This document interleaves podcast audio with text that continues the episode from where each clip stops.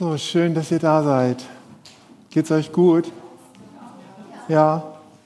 Ja? Ja? Ja, es muss einem ja nicht gut gehen und man kann trotzdem in den Gottesdienst kommen.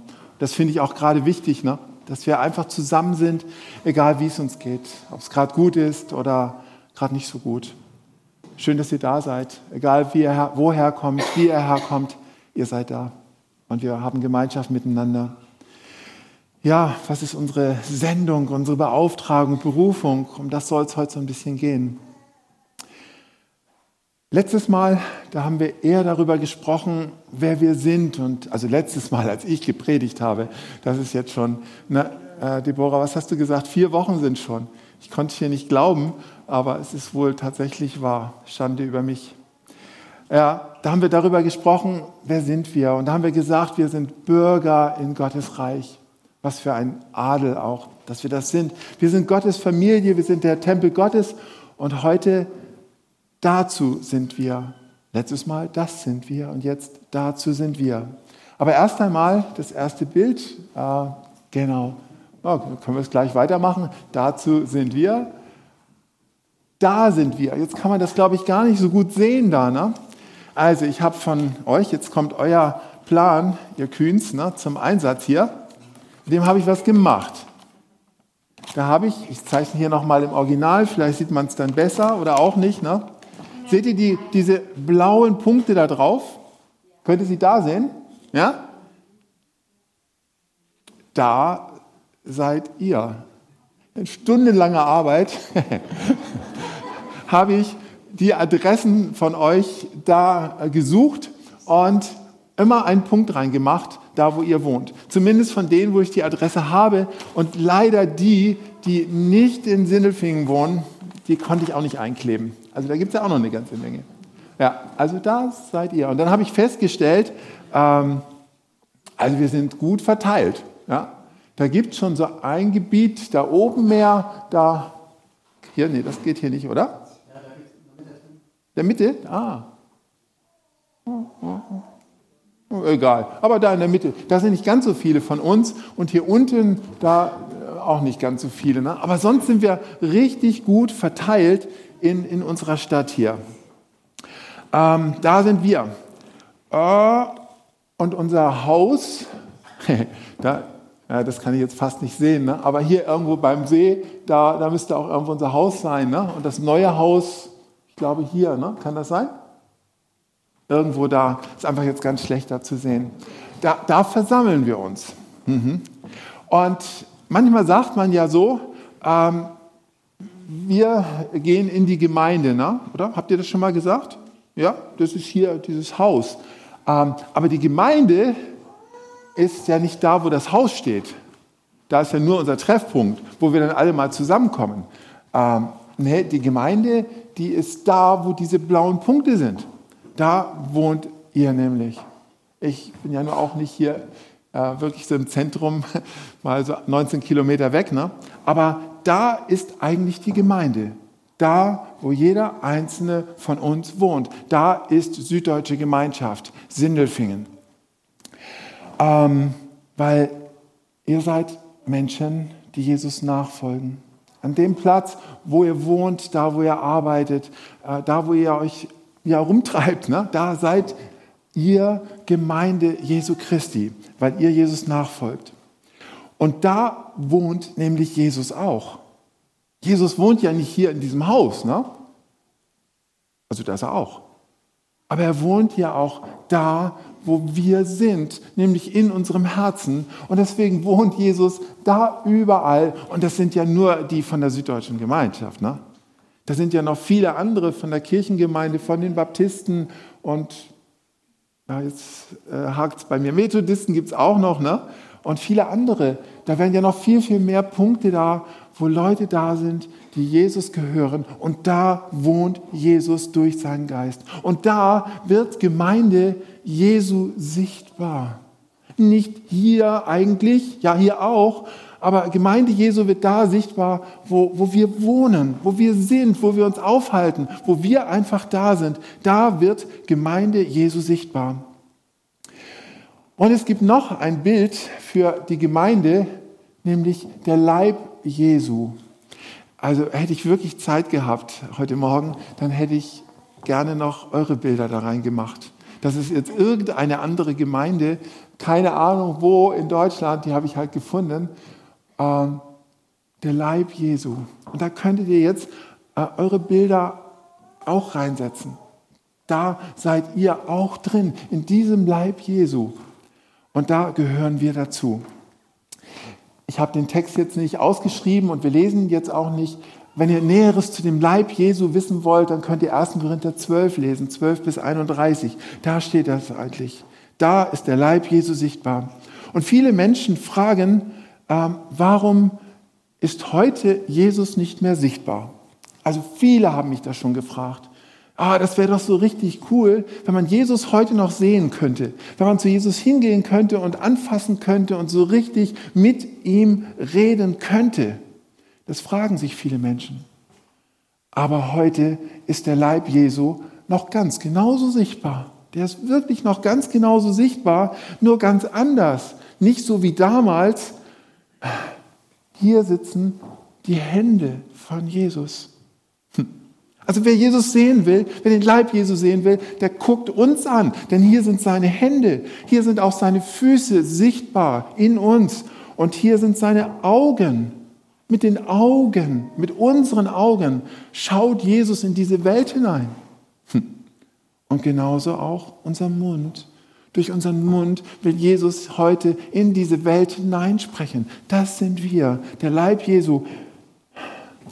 Jesus ist mitten in dieser Stadt sichtbar in uns, in seinem Leib.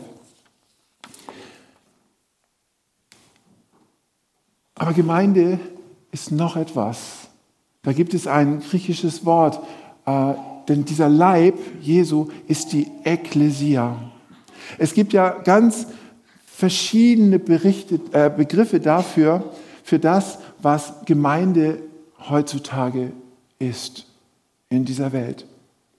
Und was da nach Pfingsten so entstanden ist, ähm, da heißt es an einer Stelle, das sind die, die zu uns gehören. Das sagen die Apostel.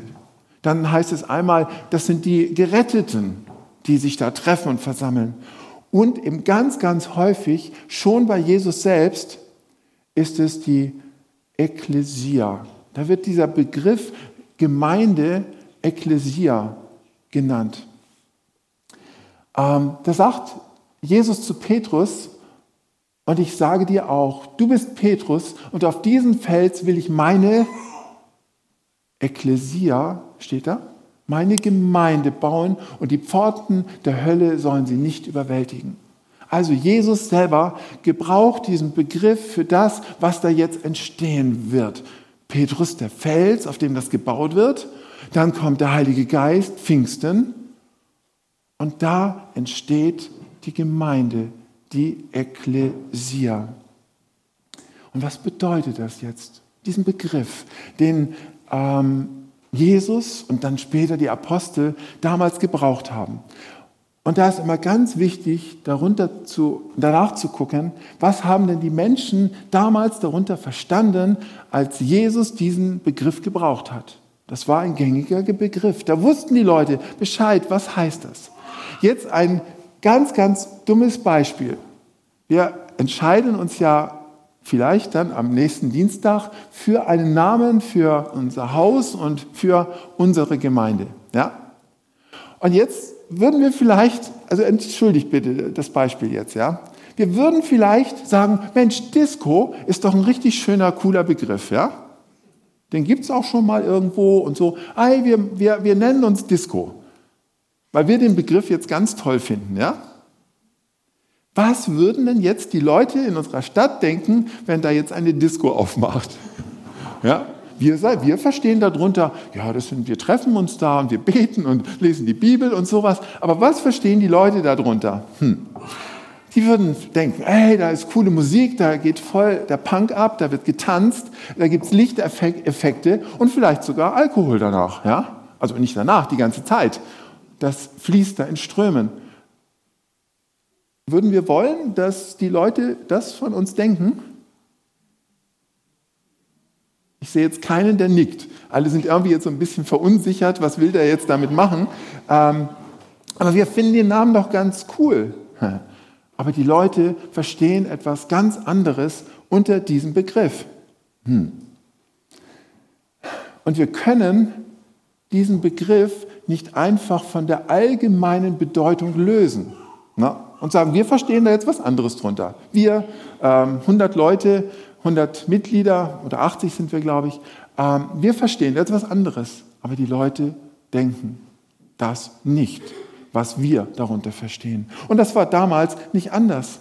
Deswegen konnte Jesus nicht einfach von einer Ekklesia reden und dann sagen, das ist aber was ganz anderes als das, was ihr jetzt darunter versteht. Jesus nimmt diesen Begriff und will damit etwas ausdrücken, was Gemeinde sein soll. Wenn man dieses Wort Ekklesia einfach nur, einfach nur so übersetzt, dann heißt es äh, Herausgerufenen die Herausgerufenen.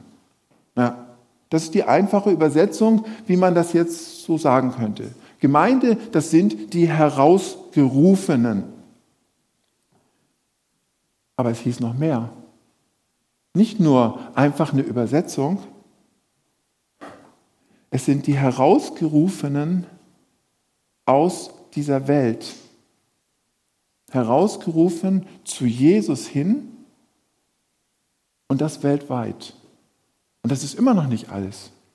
Es sind die herausgerufen aus dieser Welt hin zu Jesus, um Jesus zu ehren. Aber in dem Verständnis der damaligen Zeit gab es für diesen Begriff auch immer noch etwas, wozu denn? Herausgerufen, ja, aber wozu herausgerufen? Es war etwas damit verbunden.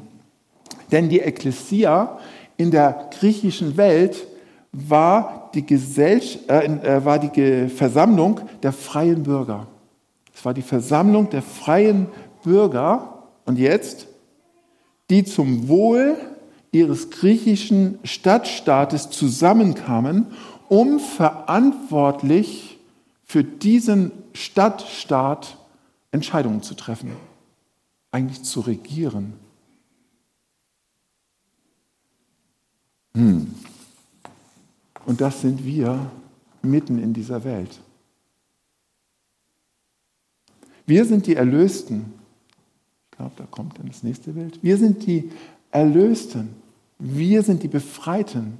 Wir sind die Bürger mitten in dieser Welt. Wir sind herausgerufen aus dieser Welt zur Verantwortung für diese Welt. Nicht nur, um die Dinge unter uns zu regeln. Ja? Dieser Stadtrat damals hat nicht nur sich um sich selber gedreht, um seine eigenen Belange, dass es ihnen gut geht und dass sie gute Entscheidungen für sich treffen, sondern die sind zusammengekommen, um für ihre Stadt zu denken und Entscheidungen zu treffen. Das heißt, wir können uns nicht absondern von dieser Welt. Ja, wir sind herausgerufen. Wir sind wirklich herausgerufen. Wir sind die Erlösten, wir sind die Befreiten, wir sind die Bürger, ganz wie damals auch. Wir können uns aber nicht absondern, wir können uns nicht zurückziehen aus dieser Welt. Wir sind dazu da, verantwortlich zu sein, dieser Welt Gutes zu tun. Das habe ich eben gesagt, wir sind die Augen Jesu. Das heißt, wir schauen in dieser Welt ganz genau hin. Wir schauen nicht weg bei all dem, was in dieser Welt passiert. Wir sind die, die ganz genau hinschauen, weil wir die Augen Jesu sind. Wir sind auch das Herz Jesu in dieser Welt. Mit Liebe für diese Welt. Wir öffnen unser Herz für diese Welt. Und wir gehen hin, weil wir die Füße Jesu sind. Wir gehen hin in diese Welt zu den Menschen und wir reichen unsere Hände und nehme die Menschen in den Arm.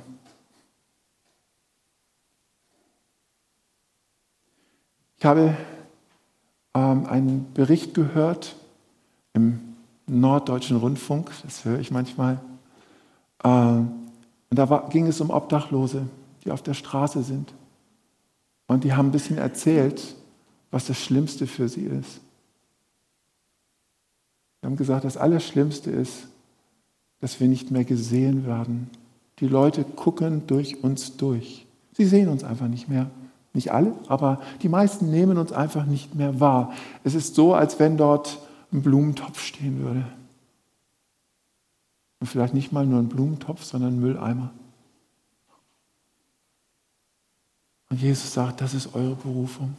Das ist eure Berufung mitten in dieser Welt, da hinzuschauen, da hinzugehen, da eure Hände zu reichen und dafür euer Herz zu öffnen.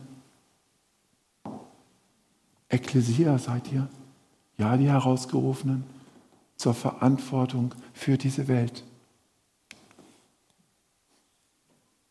Noch etwas, was Jesus selbst gesagt hat. Gemeinde, ihr seid das Salz und das Licht. Ich lese es mal. Ihr seid das Salz der Erde. Wenn nun das Salz nicht mehr salzt, womit soll man salzen?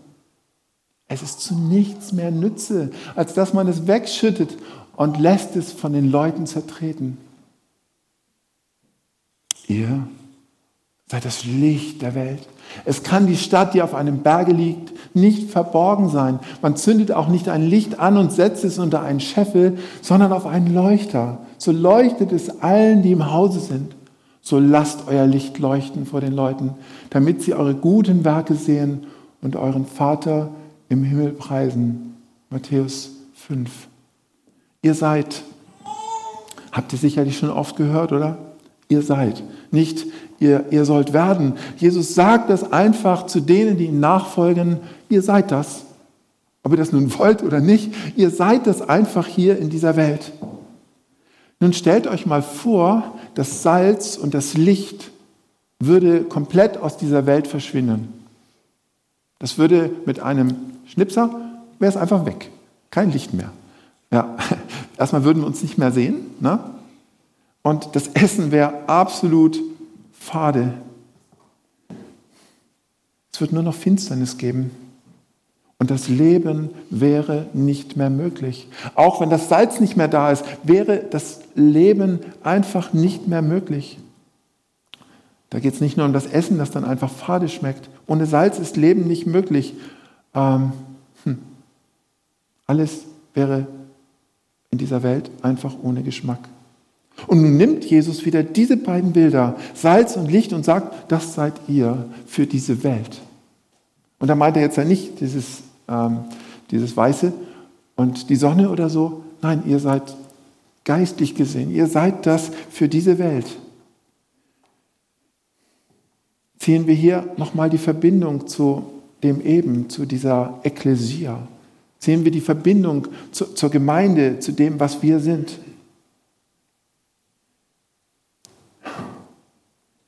Wir sitzen hier nicht nur zusammen, um zu warten, dass Jesus endlich wiederkommt. Wir sind hier nicht nur geparkt äh, und hoffen, dass Jesus nur endlich schnell wiederkommt. Tun wir auch. Aber das ist nicht alles. Wir haben eine Verantwortung mittendrin in dieser Welt, in der wir leben, in der wir stehen, in der wir arbeiten. Wir sitzen hier nicht nur und singen wunderschöne Lieder, wirklich wunderschöne Lieder, um, um Jesus zu ehren. Wir lernen nicht nur immer mehr aus der Bibel, um wirklich alles dann in unserem Kopf zu haben und uns zu freuen, dass wir hier zusammen sind. Nicht, dass wir das nicht brauchen, ja, das brauchen wir. Wir brauchen ja auch Kraft, wir brauchen Ausrüstung und wir wollen Jesus ehren. Natürlich wollen wir das. Wir brauchen das.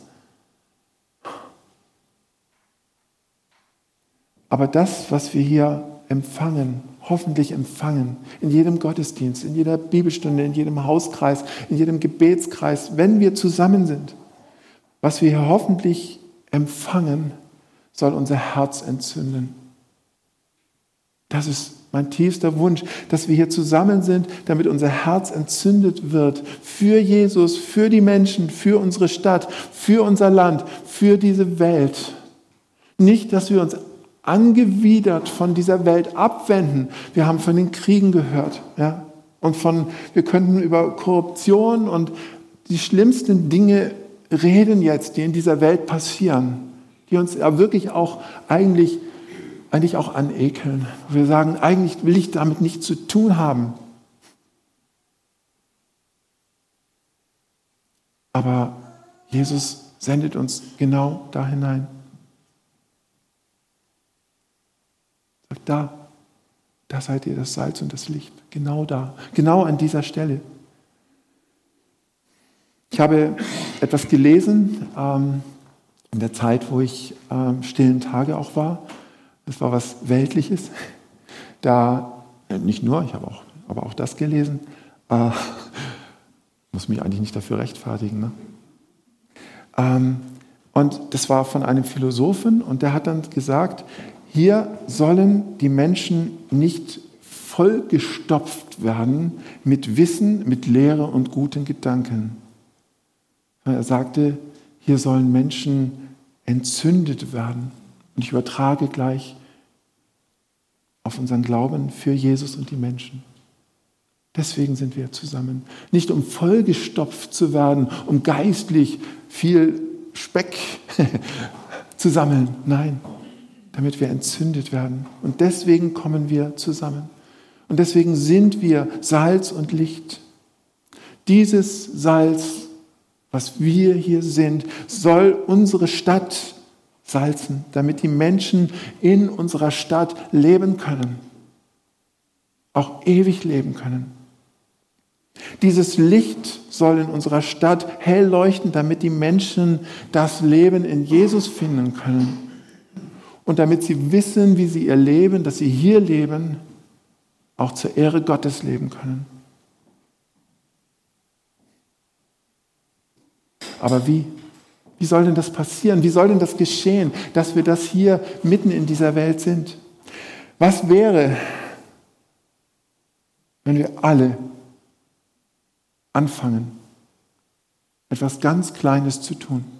Wenn wir alle miteinander anfangen, Jesus jeden Tag zu bitten und zu fragen, Jesus, was hast du mit mir? Jesus, was hast du mit uns vor?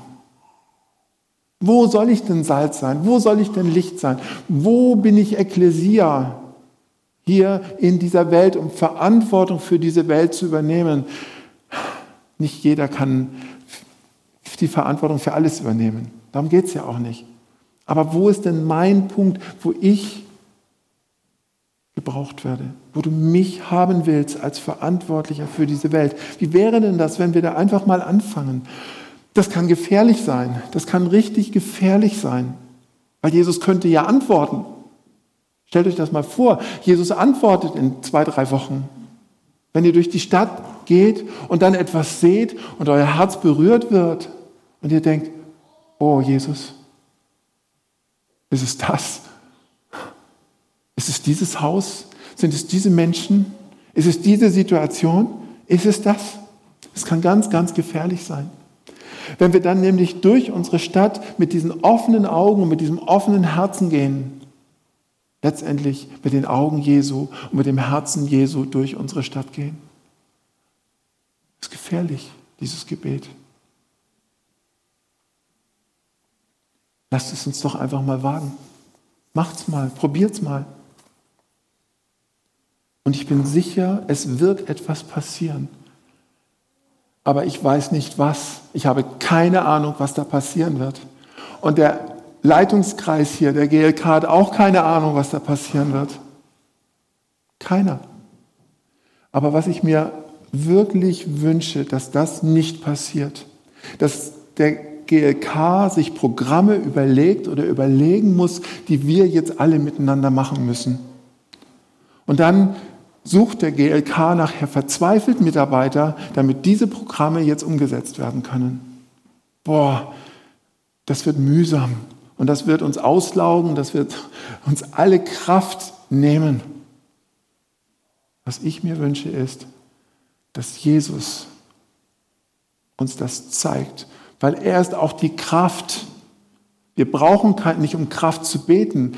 Nein, Jesus ist die Kraft, die in unserem Leben da ist. Wir haben den Heiligen Geist.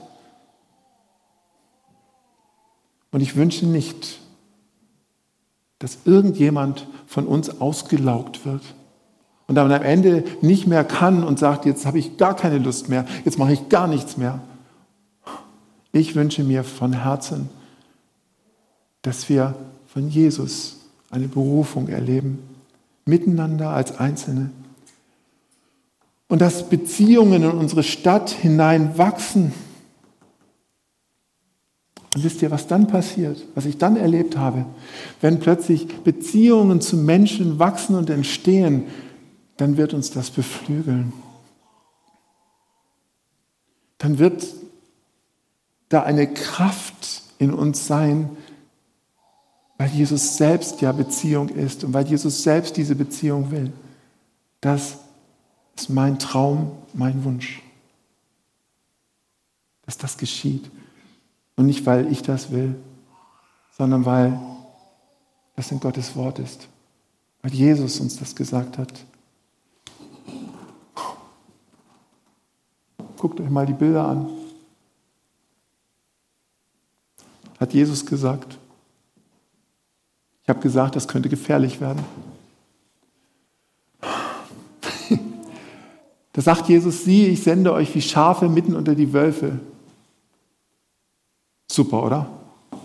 Jetzt guckt euch mal dieses süße Schaf da oben an. Ich habe das Süßeste genommen, das ich gefunden habe. Ne? Und habe an euch gedacht. Ne? Die süßesten Schafe im Reich Gottes sitzen hier. Und da unten, da sind, die sind eigentlich auch gar nicht so, so hässlich. Ne? Die sind eigentlich auch ganz süß, die Wölfe. Und jetzt sagt Jesus, jetzt sende ich diese süßen Schafe, sende ich jetzt zu diesen Wölfen da. Nicht zu einem, da steht sogar Wölfe. Und sagt, das schicke ich euch hin. Und vielleicht könnt ihr das sehen. Und da habe ich auch wirklich ein, ein Bild genommen, was auch ähm, verträglich ist, so halbwegs. Da gab es noch ganz andere Bilder, wie Schafe aussehen können, nachdem Wölfe über sie hergefallen sind. Ich wieder alles kaputt, was ich vorher gesagt habe. Ne? Aber Jesus selber sagt das. Jesus selber sagt das auch im Matthäusevangelium, äh, wo er das mit dem Salz und Licht gesagt hat. Da sagt er auch, und so sende ich euch. Darum sei klug wie die Schlangen und ohne falsch wie die Tauben, sagt er auch ne, dazu. Also, sollen uns nicht einfach nur hinstellen und das Schaf und dann, ne, ihr sollt auch äh, darüber nachdenken, was ihr tut. Ja? Aber auch ohne falsch wie die Tauben sein in dieser Situation. Jesus verspricht uns nicht den Himmel auf Erden. Er sagt jetzt nicht, ähm, dieser Auftrag, den ihr habt, boah, der wird so toll sein, der wird so viele schöne Sachen erleben und so viel Spaß werdet ihr haben und so. Und vielleicht werdet ihr sogar noch reich dabei und was weiß ich so alles. Ne? Das sagt Jesus nicht. Jesus verspricht uns nicht, dass wir einen Spaziergang machen werden durch diese schöne Welt und uns einfach freuen. Das verspricht er uns nicht. Nachfolge heißt für Jesus nicht, einen netten Spaziergang zu machen. Ich sende euch wie Schafe unter die Wölfe. Oh Herr Jesus, was hast du da mit uns vor? Hab dann schon auch gedacht, will ich irgendwann mal so da liegen? Will ich das? Jesus, das ist kein netter Plan. Jesus, das gefährdet meinen Wohlfühllevel ganz gewaltig jetzt. Das bricht ein, dass ich mich wohlfühle. Geht runter. Und Jesus, das bringt auch meine Lebensplanung durcheinander, was ich mir eigentlich so vorstelle. Wie kannst du das von uns verlangen, Jesus? So etwas. Denk mal an die Jünger von Jesus wie viele wirklich uralt geworden sind. Johannes. Aber mehr fallen mir nicht ein. Heißt nicht Christ sein, geborgen zu sein? Heißt Christ sein nicht Frieden zu haben, Ruhe zu haben? Ja. Aber das heißt es mitten im Kampf um die Menschen für Jesus. Mitten darin sind wir geborgen, mitten im Kampf. Mitten im Kampf haben wir Frieden. Mitten in diesem Kampf haben wir Ruhe. Ich weiß nicht, ob ihr das Gedicht von, von Dietrich Bonhoeffer kennt, wie, wie er im Gefängnis gebetet hat, gesprochen hat. Ich habe es jetzt leider nicht da, das kommt mir nur gerade. Was hatte der für einen Frieden dort in seinem persönlichen Kampf, der so ganz anders war? Mitten im Kampf um die Menschen für Jesus habe ich das im Herzen. Ich bin geborgen in Jesus. Ich habe Frieden durch Jesus und ich habe Ruhe bei Jesus. Auf was haben wir uns da eingelassen, als wir Jesus gefolgt sind? Als wir gesagt haben, ja, Jesus, du sollst der Wichtigste in meinem Leben sein. Du sollst mein Erlöser, du sollst mein Herr sein und ich will dir folgen. Und dann auf der anderen Seite, da sagt Jesus zu Petrus bei seiner Berufung, fürchte dich nicht. Von nun an wirst du Menschen fangen. Von nun an wirst du Menschen fangen. Das ist bei seiner Berufung als Fischer. Von nun Menschen. Mehr sagt Jesus nicht dazu, was das heißt, aber es wird nachher immer deutlicher, was es wirklich heißt. Am Ende im Johannesevangelium, da sagt Jesus ganz genau, was ihn erwartet wird, ihn erwartet. Ein ganz, ganz schwerer Weg. Und dann sagt Petrus auch noch, und Johannes, was geht's dich an? Mit dem habe ich was anderes vor. Aber das ist dein Weg, den du gehen sollst. Und er sagt ihm, fürchte dich nicht. Du wirst Menschen fangen. Und es wird ein steiniger Weg werden. Das sagt er hier noch nicht. Habt ihr vielleicht damals auch nicht gewusst. Aber Jesus sagt, fürchte dich nicht. So langsam komme ich zum Ende, auch wenn es heute ein bisschen länger dauert gesandt wie Jesus. Wir lesen es mal. Am Abend aber dieses ersten Tages der Woche, da die Jünger versammelt waren und die Türen verschlossen waren aus Furcht vor den Juden, kam Jesus und trat mitten unter sie und spricht zu ihnen, Friede sei mit euch. Und als er das gesagt hatte, zeigte er ihnen die Hände und seine Seite. Da wurden die Jünger froh, dass sie den Herrn sahen. Da sprach Jesus abermals zu ihnen, Friede sei mit euch. Und jetzt kommt eigentlich der Hammersatz. Wie mich der Vater gesandt hat, so sende ich euch. Und als er das gesagt hatte, blies er sie an und spricht zu ihnen, nimmt hin den Heiligen Geist, welchen ihr die Sünden erlasst, denen sind sie erlassen, welchen ihr sie behaltet, denen sind sie behalten. Dieser Kernsatz hier, wie mich der Vater gesandt hat, so sende ich euch. Da steht Jesus nach seiner Auferstehung plötzlich bei seinen total verängstigten Jüngern. Sie haben das miterlebt. Jesus ist am Kreuz gestorben. Sie haben das miterlebt, was es heißt, ähm, unter die Wölfe zu fallen. Und jetzt erleben sie es ganz genauso. Da draußen sind diese Wölfe. Und deswegen ziehen sie sich zurück in ihr Versteck oder auch immer, haben sich eingeschlossen. Und sie hatten das alles noch ganz frisch im Kopf, der gekreuzigte Jesus, diese Massen, die gegen Jesus geschrien hatten. Und nun sagt Jesus zu ihnen, wie mich der Vater gesandt hat, so sende ich euch. Ob sie das schon begriffen haben, aber das macht mir in der Situation auch ein bisschen Angst, wie wir das schon ein paar Mal jetzt hatten. So sende ich euch. Wie? Jesus hatte die himmlische Herrlichkeit verlassen. Er wird ganz Mensch. Er wird Teil einer Kultur und er wird den Menschen ganz nahe. Das hört sich noch nicht so schlimm an, obwohl die himmlische Herrlichkeit verlassen, das hört sich schon gar nicht so schlecht an, äh, so, so, so leicht an. Und sagt, so auch ihr.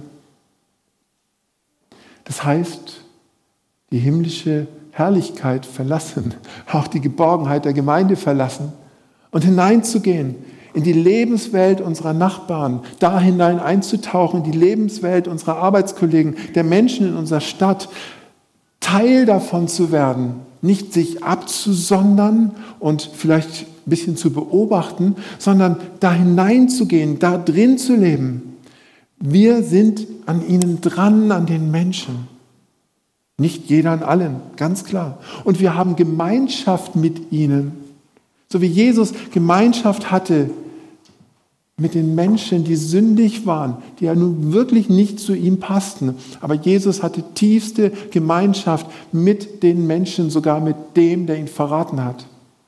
Ist da voll drin und dran und sagt, so wie mich der Vater gesandt hat, genau so, genau so sende ich jetzt euch.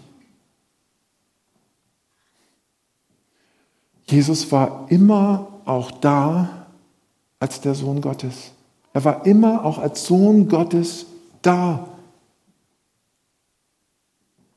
Und sind wir, da wo wir sind, auch immer als Kinder Gottes da, als Nachfolger Jesu. Jesu Sendung hieß ganz am Ende Hingabe für die Menschen bis in den Tod, damit sie leben können. Das war seine Sendung. Sich hinzugeben, damit die Menschen leben können. Und jetzt sagt er, ich sage es nochmal, so wie mich der Vater gesandt hat, genau so sende ich jetzt euch. Es geht um das Leben für die Menschen in unserer Stadt. Dass keiner dieser Menschen ohne Hoffnung sterben muss.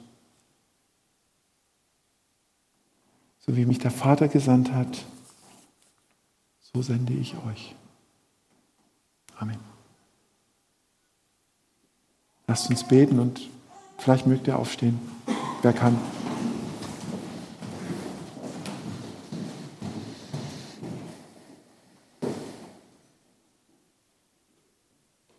Jesus, lieber Herr,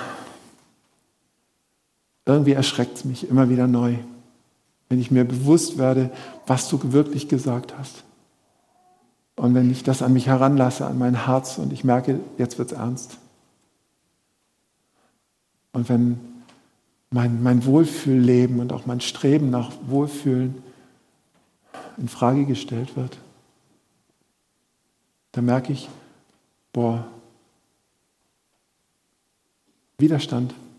Da merke ich, irgendwie, dass das nicht mehr so ganz rund ist. All das andere, Anbetung, dich zu anbeten und sich zu freuen an dir und zu wissen, meine Schuld ist vergeben und ich habe Hoffnung bis in die Ewigkeit hinein. Das ist so super und das ist so schön und dafür bin ich dir so dankbar, Jesus. Aber das andere da? Jesus, ich möchte dich jetzt erstmal für mich ganz persönlich bitten, Zeig mir, was du mit mir vorhast in dieser Stadt. Was hast du mit mir vor? Öffne meine Augen, öffne mein Herz für die Menschen, die irgendwo da rumlaufen, mit denen ich noch gar keine Beziehung habe. Und ich wünsche mir, dass ich Beziehung bekomme zu den Menschen in dieser Stadt. Sicher nicht alle, ne? aber einer nach dem anderen. Zeig mir. Und jetzt bitte ich für uns alle, zeig uns. Öffne unsere Augen, öffne unsere Herzen. Und wenn es von dir kommt, dann, dann ist auch genau richtig. Und dann bist du mit deiner Kraft, dann bist du durch deinen Geist da. Und dafür danke ich dir. Und du hast gesagt, fürchte dich nicht. Und das wünsche ich mir, dass wir alle ohne Furcht hier nach draußen gehen, weil wir wissen, unser Herr, der ist gut. Amen.